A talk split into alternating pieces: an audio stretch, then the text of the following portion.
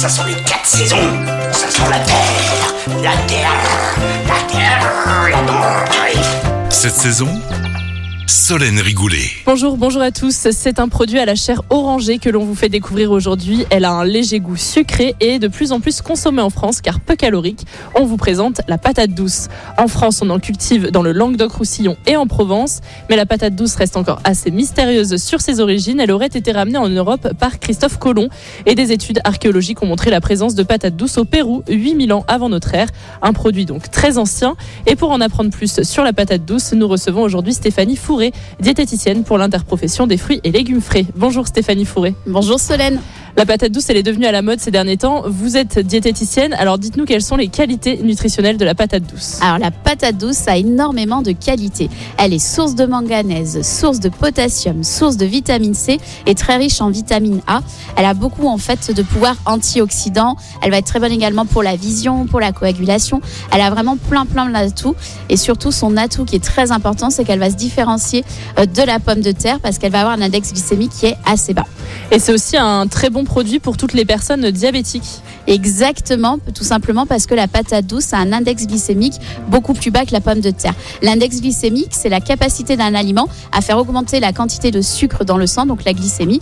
Et la patate douce, elle va la faire augmenter, mais légèrement. Et d'où ce pouvoir antioxydant, sa richesse en fibres et cet index glycémique bas, les diabétiques peuvent la consommer plus facilement que la pomme de terre. C'est ce qu'on peut appeler un légume diète Exactement, c'est même plus euh, finalement un féculent euh, qu'un légume.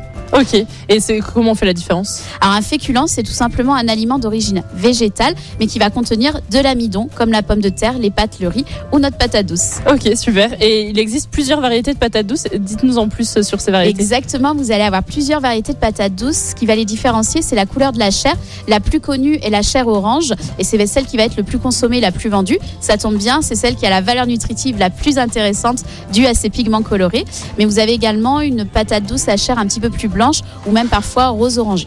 Super. Et en cuisine, alors, comment ça se passe avec la patate douce? Est-ce que vous avez une recette à nous partager? Oui, alors après les fêtes, on a une petite recette, moi que j'aime beaucoup. Vous pouvez réaliser une purée de patate douce aromatisée avec un petit peu de vanille et ça passe vraiment très bien.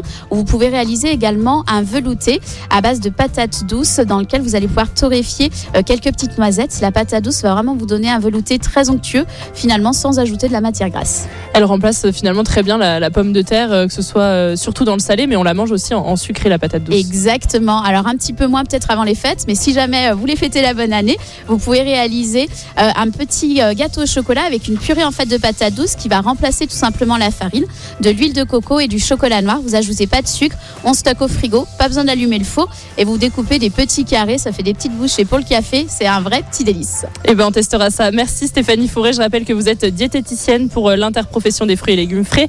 À savoir que la patate douce, tout comme la pomme de terre, se conserve très facilement. Il est recommandé de la garder dans un endroit sec avant de la consommer et surtout éviter le frigo.